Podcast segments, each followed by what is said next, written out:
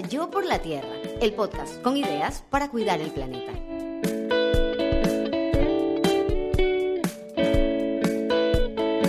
Esta es una producción de Tripea. Hoy en Yo por la Tierra vamos a hablar sobre alimentación y el cuidado del planeta. Como invitada tenemos a Andrea Tinoco. Andrea es nutricionista con una especialización en macrobiótica, cofundadora de Taika Life y ella se dedica a divulgar sobre alimentación y salud natural, la conexión con la tierra, el amor por la vida y además es la creadora de la kombucha más rica que he probado en mi vida. Recibimos en este momento a Andrea Tinoco en Yo por la Tierra.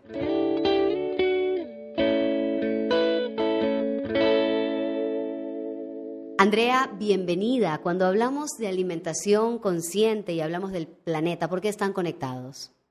Bueno, primero, feliz de estar aquí. Muchísimas gracias por la invitación. Y me encanta este tema porque realmente me parece impresionante cómo con el tiempo nos hemos desligado de esa relación de la alimentación con la Tierra y con el planeta.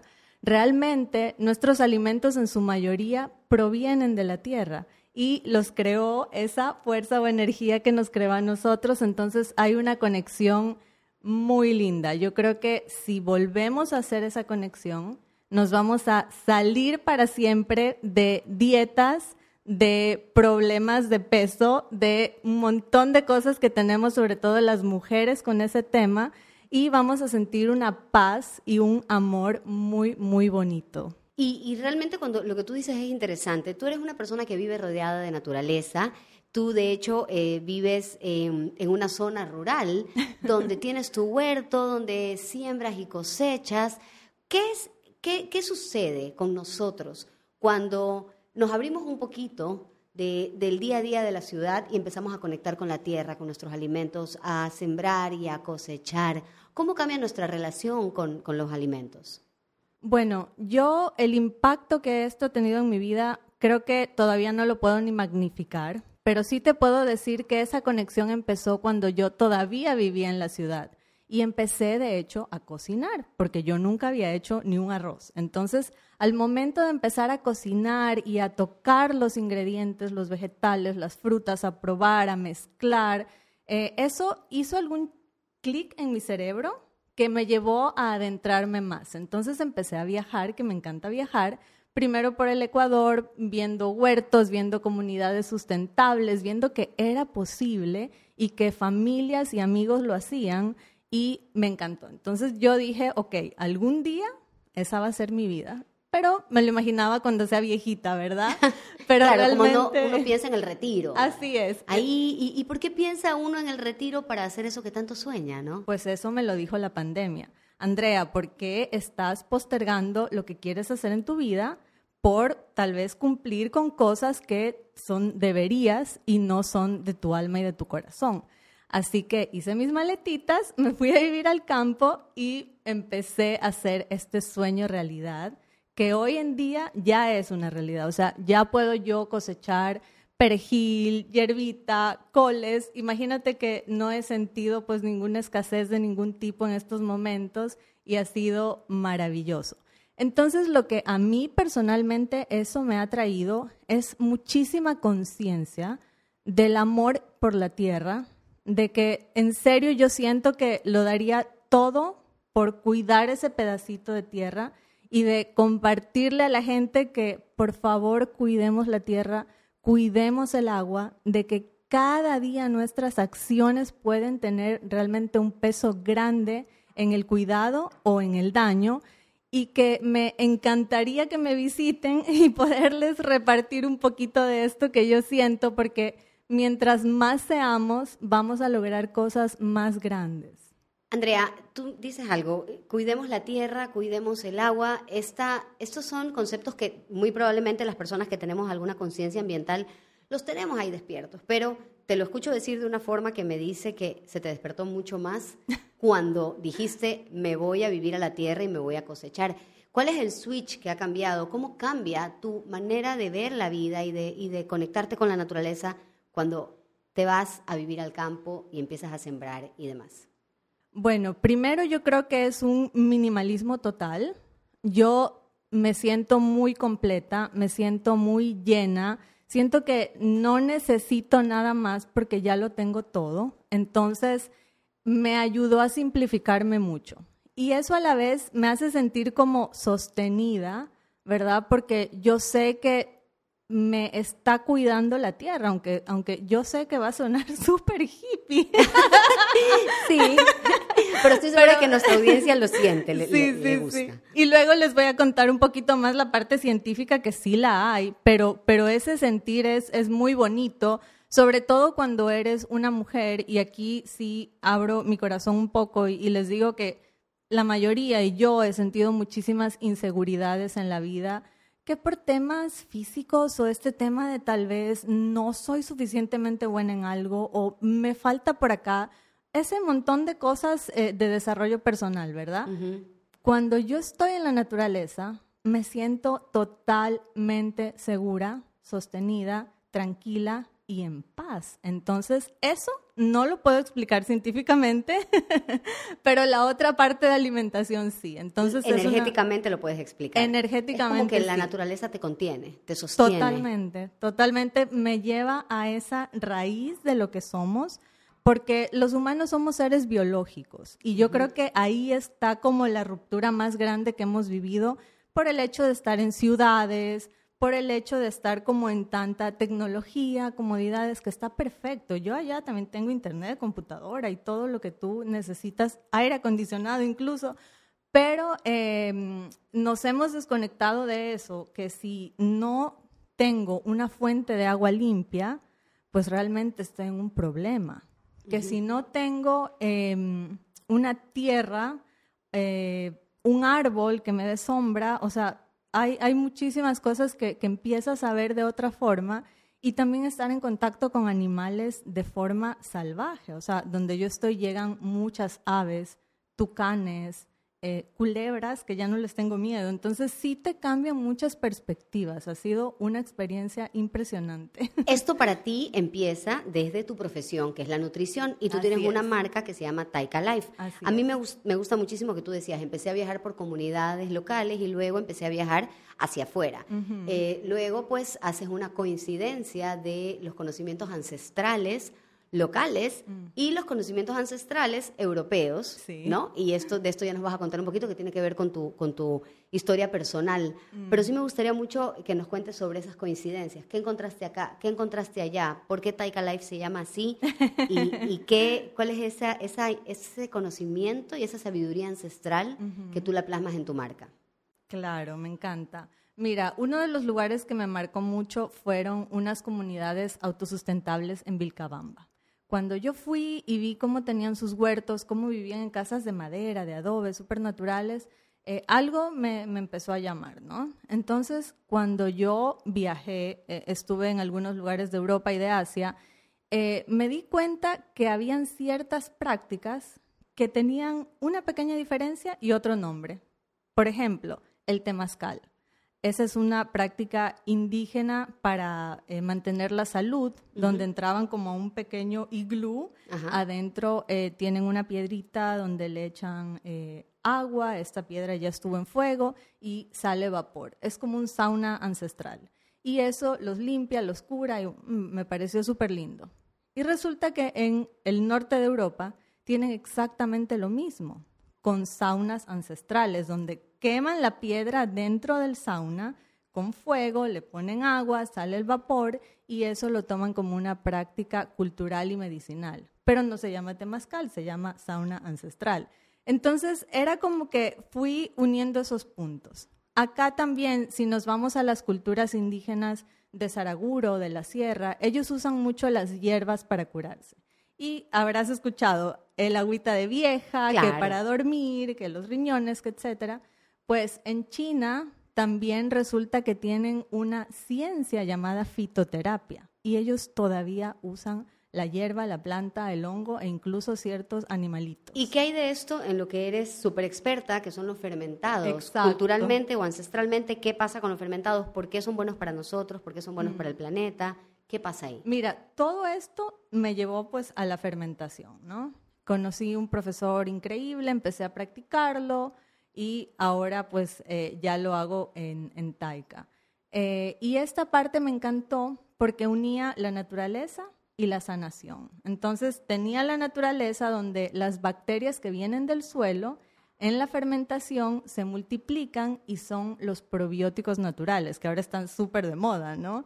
Y esos probióticos resulta que nuestros antepasados los vienen formando de forma eh, natural, sin saber que eran probióticos, pero sabiendo que era algo bueno y que podían conservar los alimentos por más tiempo.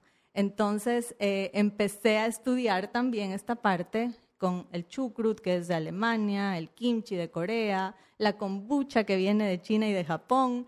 Y bueno, me encantó. Entonces allí eh, aparece en mi vida mi actual pareja, Tommy, que es de Finlandia, y con él creamos Taika, que significa eh, magia en finés. Porque todo esto yo creo que es muy mágico, ya tiene explicaciones, pero también tiene esa parte mágica, ¿verdad?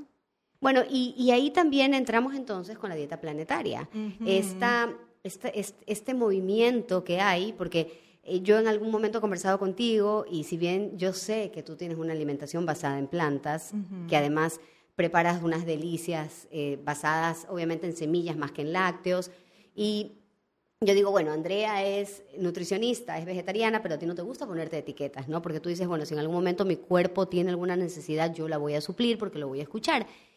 Eh, y es ahí donde entra un concepto que a mí me ha encantado. Cuando yo lo, vi por ahí, dije, ok, esto es, y es la dieta planetaria. Un concepto que para muchas personas todavía no es tan conocido, pero que básicamente la dieta planetaria lo que dice, número uno, es no te pongas etiquetas. Número dos es piensa en alimentarte por tu bien y por el bien del planeta. Y la dieta planetaria, por supuesto, que propone reducir el consumo de carne y elevar el consumo, obviamente, de... Eh, bueno, de vegetales y de frutas y todo lo demás. Les voy a dar aquí un dato eh, súper importante. La huella ecológica, esto lo estoy leyendo en greenpeace.org. La huella ecológica de la producción y consumo de carne y otros derivados animales de los países desarrollados es una de las grandes responsables de la crisis climática que vivimos. El sector ganadero contribuye significativamente al total de emisiones humanas de gases de efecto invernadero. Lo dice la Organización de las Naciones Unidas para la Alimentación y la Agricultura, es decir, la FAO. Las emisiones del sector a nivel global representan ya el 14.5% de, imagínense, 14.5% de las emisiones globales. Em, y esto es súper interesante de los gases de efecto invernadero porque muchas personas eh, dicen, bueno, la transportación, los carros, los aviones, y lo que no saben es que el impacto de esa hamburguesa o esa carne que se comen es mucho más fuerte en muchísimas ocasiones, ¿no? De hecho, como dice esta información, la ganadería industrial es especialmente responsable de estas emisiones debido al crecimiento exponencial de las explotaciones intensivas en las últimas décadas. Y hay más información porque, a ver, ¿qué sucede también? Y muchas personas no saben esto. Cuando hubo estos famosísimos eh, incendios en la Amazonía brasileña hace un par de años, Em, la gente decía, cuando la gente piensa en deforestación, automáticamente dice, ah, no, pues es que la deforestación es para cortar los árboles y hacer muebles. La deforestación es para quitar del camino los árboles que le están estorbando a esas personas que están buscando que no estén ahí los árboles para que esos espacios en muchas ocasiones se vuelvan o espacios de pastoreo para las vacas o espacios para sembrar soya, por ejemplo, ¿no? Que se utiliza, que se para, utiliza alimentar. para alimentar a las vacas. Y entonces muchas veces la gente dice, ay no, pues que los vegetarianos comen soya, eh, les, les eh, le hacen daño al planeta. Entonces, no, no, peor es la soya. Piense usted cuánto tiene que comer de soya una vaca y cuánto tiene que comer de soya un vegetariano. No hay punto sí. de comparación.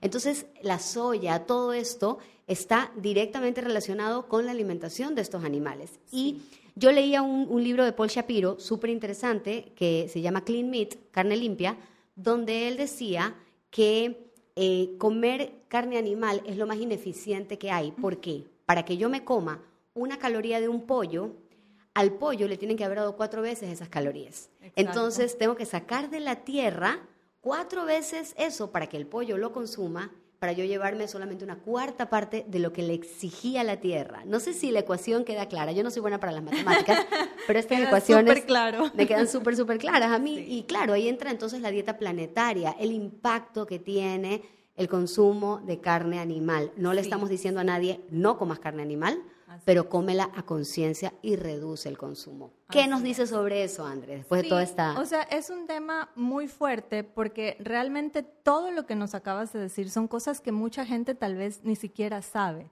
Porque, claro, una vaca come pasto, un pollo come maicito, ¿no? O cosas muy así de la casa. claro, o otras, claro. ¿Esto qué significa? Que lo que ha pasado en los últimos años es que la industrialización ha hecho estos cambios simplemente en busca de obtener mayores ganancias, porque al hacer que una vaca o un animal engorde más rápido y se pueda vender más rápido, pues va a tener mayores ganancias. Entonces, ellos buscan eso. Siento decirlo crudamente, pero es un poco así. Entonces, eh, ¿qué podemos hacer nosotros? Si no te nace dejar de comer esto, no hay ningún problema. Pero también allí entra mi recomendación número uno, cantidad. ¿Por qué? Porque no sé si tú te acuerdas cuando eras niña, cuando yo era niña, cuando mis papás eh, estaban creciendo, cuando mis abuelos estaban creciendo. La cantidad de carne que se consumía era impresionantemente menor. O sea, tú nunca llegabas a comer tres veces al día carne, tú nunca llegabas a comer las porciones que comes ahora. Entonces, eso yo creo que eh, son las dos cosas que le recomendaría a todas las personas, a, a, todos los terrícolas, pues empezar un poco a cambiar. Primero, cantidad y segundo, frecuencia. Es decir, haz comidas que no tengan ningún producto animal y cuando comas un producto animal no necesitas una cantidad exuberante, o sea, necesitas una cantidad normal y para eso tenemos que informarnos en cuánta proteína necesita tu cuerpo de acuerdo a tu estado de salud y a tus necesidades y objetivos, ¿verdad? Que es muy poquita. Y, Andrea nos lo está diciendo con un título de nutricionista a cuestas. E, eso sí, eso sí, no me lo estoy inventando. sí, sí, exacto. Y con una maestría también en el tema. Eh, te fuiste a hacer tu maestría también en este tema y bueno, ya vamos a hablar un poquito más sobre esto, pero em, sí es súper interesante también comentarte, en este libro que te comentaba también, veía eh, que, por ejemplo, culturas que por lo general no han sido consumidoras de carne animal, como por ejemplo la India, que además, bueno, ellos no comen carne de vaca para empezar, ¿no? Pero hablamos de pollo, de, otros animales. Y ellos siempre han sido como muy hacia el vegetarianismo. De hecho, antes, cuando uno quería encontrar un, ahora ya se encuentran más opciones vegetarianas aquí en el Ecuador, pero cuando uno quería encontrar opciones vegetarianas, eh, se tenía que ir a los restaurantes de los Hare Krishnas o a los restaurantes hindús. Es verdad. Eh, entonces son muy, muy de comida vegetariana.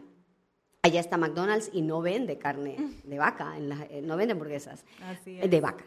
Pero bueno, ellos, por ejemplo, en este libro lo decían, con culturas como estas, con la globalización, cada vez más y más y más están adoptando la dieta, digamos que americana, ¿no? Sí, occidental. Occidental, estadounidense, más que nada, donde se eleva esto que tú estabas diciendo, enormemente el consumo de carne. Entonces, Hablemos entonces desde el punto de vista nutricional. Mm. ¿Qué tanto sí necesitamos y qué tanto no necesitamos proteína animal? Claro, o sea, proteína, ya sea vegetal o animal, nuestro cuerpo con su sabiduría se encarga de transformar en esos aminoácidos esenciales que son los que realmente necesitamos obtener de la alimentación. Son los que nuestro cuerpo no puede producir, pero ya sea de proteína vegetal o de proteína animal, él los va a tomar y transformar. Entonces, no necesitamos, digamos así como necesitamos porque sí, la proteína animal. Entonces, si decides consumirla, es, eh, hay una pequeña ecuación que les puedo compartir y que pueden hacer el cálculo mental. Eh, una persona en salud normal, que no sea atleta, eh, adulta, no embarazada, no en lactancia, puede necesitar un gramo de proteína por kilo de peso. Eso es, si pesas 50 kilos, necesitas 50 gramos al día de proteína. Y eso, por ejemplo, para tener una idea, Andrea, ¿cuántos gramos de proteína tiene una pechuga de pollo? ¿Cuántos gramos de proteína tiene la quinoa? ¿Cuántos gramos de proteína tiene el amor de mi vida, el chocho?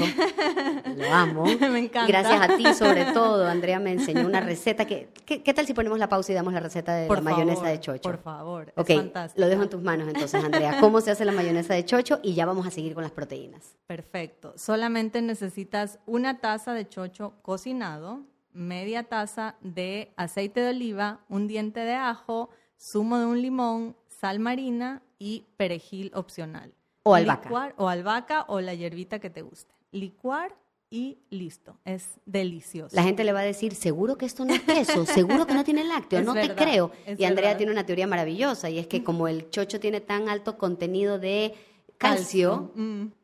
los nutrientes están ahí y sabe a lácteo. Pero bueno, continuando entonces, Andrea, para tener una idea, tú nos decías, si yo peso 55 kilos, entonces son 55 gramos diarios de proteína que necesita mi cuerpo. ¿Cuánto, por ejemplo, tiene una pechuga de pollo y cuánto tiene la quinoa?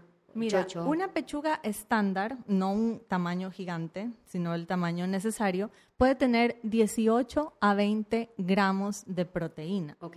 ¿Ya? Una taza de garbanzo tiene lo mismo. Eh, también puedes encontrarlo en una taza de quinoa que tiene 22. Entonces, eh, sí, sí, es muy impresionante porque, claro, tú dices, ok, me hago una ensalada de quinoa, 20, 22 gramos, con un hummus 18 20 gramos y ya tienes como 40 gramos de proteína en un día. Luego en el desayuno te comes un huevito y ya está. Ya, mm, ya llenaste tu necesidad de proteína. es más, si comes inteligentemente y comes solo vegetales, puedes llegar a pasar la necesidad. Sí, realmente todos los alimentos que existen en el mundo tienen proteína porque ellos también, al igual que nosotros, están formados por esas estructuras. Sin embargo, cambian las cantidades. Entonces, allí yo les recomiendo mucho empezar a investigar y a jugar con esas mezclas, ¿no? Eh, ok, esto tiene tanto de proteína, lo voy a mezclar con esto y así puedes hacer cosas muy ricas y muy diferentes y que van a guardar un poco esta parte de sostenibilidad que es lo que buscamos, porque yo me he encontrado con mucha gente que me dice, no, me da terror porque me voy a engordar o voy a perder músculo o no voy a llegar a la proteína que necesito. Y no, o sea, con esta información lo van a hacer y es muy fácil. Además, saber que la mayoría de enfermedades al día de hoy son por exceso de consumo de proteína. O sea, esta, esta cuestión de hígado graso, de riñones dañados tan jóvenes, de páncreas dañado, de vesícula que se tiene que extirpar por la grasa, todo esto va ligado al exceso de consumo, porque ah, recordemos que un pedazo de carne o un pollo o un cerdo tienen ligada esa grasa saturada que solo está en productos de origen animal. Entonces, al no comerlo, también nos estamos ahorrando muchísima grasa eh, saturada que es la no buena, la que daña nuestras arterias y nuestra salud. A diferencia de la de oliva y, obviamente el aguacate. y todo lo demás. Andrea, eh, aquí también quería comentar algo, ¿no? Hay definitivamente este temor eh, y yo ahorita que estoy muy metida en este tema, eh, sigo algunas cuentas en Instagram de fisicoculturistas o personas que, está, personas que están muy metidas en el fitness que son veganas y que te dicen cómo sacar. Y, y, hay de hecho un documental, se los vamos a recomendar, está en Netflix, que se llama The Game Changers. The Game Changers es un documental que precisamente manda abajo todas estas teorías mm. de eh, la absoluta necesidad únicamente de proteína animal para construir músculo y tener fortaleza como un atleta. es súper interesante, se van a sorprender con quienes salen ahí, no les vamos a spoilear, pero véanlo, eh, se llama The Game Changers, está en Netflix. Y bueno, em, entonces cuando yo empiezo a, dejar de consumir, hay muchas consideraciones para reducir el consumo de proteína animal. Quiero usar la palabra reducir el consumo y no eliminar. Totalmente. Porque yo, empezando por mí, yo no estoy en la eliminación, yo estoy en la reducción. Así es. Eh, tú estás prácticamente en la eliminación, eh, que me encanta, y vuelvo a decir, a Andrea no le gusta ponerse etiquetas, pero em, ¿qué, consideraciones puede haber para dejar de reducir el consumo de proteína animal? Por ejemplo, ya dijimos una, 14.5% de las emisiones globales de gases de efecto invernadero vienen de la, de la industria ganadera, de la industria de la carne. Número dos, eh, por nuestra salud, porque el exceso no le hace bien. ¿Qué otras consideraciones hay eh, para que cada uno también tenga las suyas y decida por dónde se va. Así es, claro, uno tiene que ver la causa que más le llegue, ¿verdad? Eh, a mí algo que me gustaría como mm, acotar, porque a mí me impresionó muchísimo al enterarme, no lo sabía, es esto que tú decías de la deforestación y todo lo que implica. Si nosotros nos ponemos a ver todo lo que implica, primero, eh, vamos a la soya, la soya transgénica que usa... Em, productos químicos que dañan el agua, dañan la tierra y le hacen daño también a otros animales salvajes o silvestres, ¿no? Entonces a mí esa parte me, llegó muchísimo y fue uno de los determinantes en la decisión. Eh, otra cosa que estamos perdiendo biodiversidad. ¿Por qué? Porque nos enfocamos en comer prácticamente lo mismo, ¿no? O carne, pollo, o este tipo de papa, este tipo de tomate, y no salimos un poco a lo que hay en mi lugar, en lo que hay en mi país. Y eso, como nadie lo pide, no se vende y la gente lo deja de sembrar. Entonces, un ejemplo lindo que sucedió con la recuperación de eso fue la quinoa. Acuérdate que hace 20, 30 años una sopa de quinoa era tal vez. Rarísimo, y solamente cuando ibas a visitar a tus primos en Quito. en Guayaquil no existía la quinoa. Así, Ay, la prima siquiera la sopa de quinoa, ¿en serio eso? ¿Qué? Exacto. Y total que es una fuente de ingreso para muchísima gente sembrar quinoa, es súper buena para nuestra salud y tiene beneficios para el suelo porque es autóctono de aquí. Entonces, es andino, ¿no? Uno de los tantas maravillas así andinas. Es. En tres países del mundo se produce, Bolivia, Ecuador y Perú. Entonces, yo creo que empezar a buscar ese tipo de cosas es algo que te ayuda indirectamente a abrir tu mente. ¿Ya? Y cuando tú vas abriendo tu mente, también puedes ir viendo otros aspectos de la vida que te habías perdido y que pueden tener algo increíble para ti. Esa valoración me parece bellísimo. Y sobre la quinoa les quiero contar que hay toda esta tendencia, de, sobre todo la alimentación consciente, donde en Estados Unidos se dicen, si no lo puedes pronunciar, no lo comas. o sea, porque te dicen, no, papa, eh, o sea, cualquier cosa tú puedes pronunciar, pues no, papa, zanahoria, lo puedo pronunciar, pero si es monocleato, de gatato, de contotato, no lo puedo pronunciar. ya no. Pero en Estados Unidos dicen, si no lo puedes pronunciar, no lo comas, a menos que sea quinoa, porque ellos, para ellos es dificilísimo pronunciarlo. Me encanta. Entonces es el único permiso que se dan de comer algo que no se puede pronunciar. Sí, sí, sí. Y realmente es bellísimo esto, conversar sobre estos temas, porque no es un tema que vaya encimita y que tiene que ver con mi dieta, lo que consumo, cómo me quiero ver, o si decido o no comer de una u otra forma. Tiene tantas implicaciones y tantas capas como las que tú nos estás dando en este momento, Andrea. Sí. Y ahora vamos a preguntarte algo que tú me has comentado, la gente te consulta mucho y es cómo empiezo, qué hago, qué pasos tengo que dar en mi día a día para tener una alimentación más consciente, buena para mi salud y buena para la naturaleza. perfecto. Mira, el primer paso que yo le recomiendo a todo el mundo es informarse. Y eso lo pueden hacer ya por cursos, hay online de muchísimos tipos, pueden ir a un taller, pueden ir a una nutricionista o un nutricionista. Lo importante es tener como esa información que tú sepas que vas a estar bien.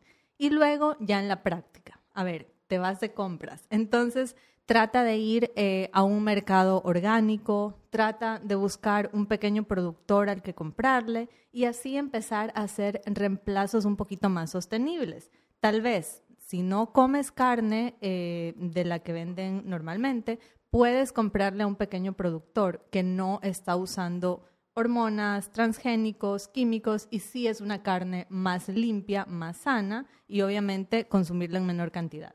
Eh, también puedes buscar eh, vegetales orgánicos y frutas orgánicas, al menos estas que tienen más agrotóxicos. Y eso hay listas que puedes buscar en internet eh, que es como The Dirty Dozen, que son las 12 más sucias. Por ejemplo, las frutillas no orgánicas tienen muchísimos químicos. El tomate también, creo que se lleva mucho. La papa. Entonces, al menos esos, consumir orgánicos es súper importante. Luego, lo que les decía, trata de buscar cosas autóctonas. O sea, aquí eh, tal vez es mejor no consumir frutas que vienen eh, súper exóticas de Asia o del norte del, del, planeta, ¿no? Sino consumir más frutas locales, porque eso ya va a tener un impacto ambiental muy grande. Y también tratar de consumir no solo local, sino de temporada. O sea, el mango en diciembre, eh, las naranjas en abril, mayo, junio. Entonces, esa es una forma también de evitar este, mm, esta parte tóxica y química en nuestras plantas y en nuestros eh, vegetales. Esa parte es súper importante. Cuando ya tengas tus compras mucho más sostenibles con estos pequeños pasos, con funda reutilizable de tela. por favor. No se olviden. Yo por la tierra, hashtag. Sí, o si no, cartoncito. O sea, hay mil opciones. O aunque te vean como loca, di, me llevo en la mano. O sea, no pasa nada. Yo cuando he ido al mercado de sauces a comprar, que hay un, un puestito esquinero de semillas y frutos secos que es así como el paraíso, y yo voy con mis tarritos previos de los otros no tan verdes que había comprado en el supermercado. Entonces lleva tu tarrito, lleva tu, tu bolsita, siempre, eso es importantísimo. Sí, sí, o sea, con el tiempo se te hace, mira, yo ya ni lo pensé porque para mí ya es como ya está súper integrado pero eh, es una parte muy importante para evitar ese exceso de plástico. Y también cuando vas a mercados, a ferias, no te van a vender todo ya empaquetado, emplasticado. Hay cosas que ahora te venden hasta la mandarina sin cáscara y en un paquete, ¿no? De, de con un plástico encima y uno quiere matarse. Sí, Yo me quiero matar Sí, sí, eso no lo compremos, por favor. La única opción de que esto cambie es no apoyando y apoyando con mi dinero, con mi energía y con mi todo a lo que sí quiero que crezca. Como dice uno de mis máximos referentes, Tom Saki, con tu dólar haces más que con tu voto mucho más, porque yo todos los días compro y consumo algo, no todos los días voto por eh, un gobierno o un ministro o qué sé yo, ¿no? Entonces, que por el ministro yo sé que no se vota, pero básicamente estaba pensando en el ambiente. Pero bueno, sobre eso. Ahora, André, y ya que hablamos del dinero, mm. ¿cómo se tiene un emprendimiento que sea verde? Tú tienes un ecoemprendimiento, tú tienes un emprendimiento que se podría decir triple impacto, considera mm. a la gente, al planeta ¿no? Y la ganancia, que es tan importante. Así es. ¿Es posible tener un ecoemprendimiento, ser feliz y próspero? ¿Qué consejos nos puedes dar? Es posible. Primero, que sea algo que haces porque realmente te apasiona y tienes la convicción. Porque de esa forma, cuando en el camino hayan obstáculos, tú vas a buscar la mejor manera de solucionarlo. Eh, otra cosa es cuando tú haces algo solo por el dinero, ¿no? Tal vez de esa forma no va a funcionar porque dices, ay, esto es muy difícil, mira, mejor me hago otra cosa que es más rentable y ya está. Pero cuando realmente a ti te mueve un propósito, buscas la forma. Entonces, eh, yo he ido informándome mucho para poder tener el menor impacto posible. Entonces, eh, voy a comprarle los vegetales que utilizo, las frutas que utilizo a productores pequeños. Eso me lleva al primer punto que es el comercio justo. A este pequeño productor le estoy pagando lo que me pide, no le estoy regateando, le estoy pagando el precio justo. Luego, esto lo traigo, lo transformo con técnicas ancestrales como la fermentación o, o en comida cruda vegana que estamos haciendo y eh, saco un producto delicioso, lindo y bueno. Ahí entra la parte de costeos, la parte técnica, la parte como que puede ser más pesada y más dura, pero la gente que trabaja conmigo también es una persona que se va a sentir bien porque están asegurados, tienen como toda esa parte de contrato y de pagar lo que es por ley, que me parece muy importante, y que ellos también vayan aprendiendo y luego llegar a la gente con el mensaje para que vean realmente la importancia de esto, que nos estamos tomando como molestias que muchas personas no se toman o muchas empresas no se toman y que a veces, mira, yo a veces digo, mi vida sería mucho más fácil si no hiciera esto de que, por ejemplo, con la kombucha, eh, ahora es una botella retornable como lo hacían hace muchos años. Y la gente está como, Andrea, ¿qué estás haciendo? explícame esto de retornable. Pero bueno, es, es maravilloso. Y es un dólar menos. Eso también le da facilidad y obviamente un beneficio al cliente por cuidar el planeta. Sí. Y todo esto tratamos de que fuera bastante circular. Entonces, todo lo que me queda a mí de residuos eh, lo voy a compostar. Y ese compost luego va a ser el abono de lo que yo estoy sembrando para producir nuevos alimentos, nuevos vegetales y de esa forma eh, tengo menos basura. También no tenemos nada de plástico en nuestros empaques, que eso me parece súper importante. Y bueno, ha sido todo un camino de estar allí constantemente tratando de innovar y de dar lo mejor. Y lo más lindo de todo es que la gente que está en nuestra comunidad son personas que vienen y que llevan años, o sea, es impresionante, años de años de años consumiendo nuestros productos, sintiendo los beneficios y ya se quedaron, o sea, ya. Tengo el gusto de decir que estoy en esa lista de personas.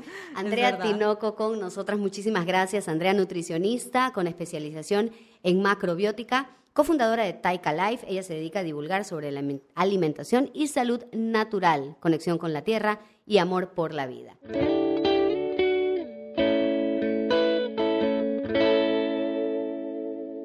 Y de esta conversación con Andrea podemos sacar las siguientes conclusiones. Aquí viene la acción de ustedes para Yo por la Tierra. Número uno, cocina y toca tus propios ingredientes. Número dos, el minimalismo es posible, simplifícate. Número tres, anda a la naturaleza porque te contiene, te sostiene y te quita muchas preocupaciones. Cuatro, acércate a lo ancestral. Cinco, reducir tu consumo de carne en cantidad y frecuencia, ya que el sector ganadero es el responsable, el que representa el 14.5% de las emisiones humanas globales de gases de efecto invernadero. Siguiente, consume proteínas vegetales como la quinoa, el chocho, el garbanzo. Mira The Game Changers en Netflix. El paso uno para la alimentación consciente es informarte. Además, compra a pequeños productores para obtener alimentos orgánicos. Come frutas y vegetales locales y de temporadas. Y si quieres tener un ecoemprendimiento, que sea algo que lo hagas por convicción y con propósito, que además tenga dentro de sí el comercio justo con consideración.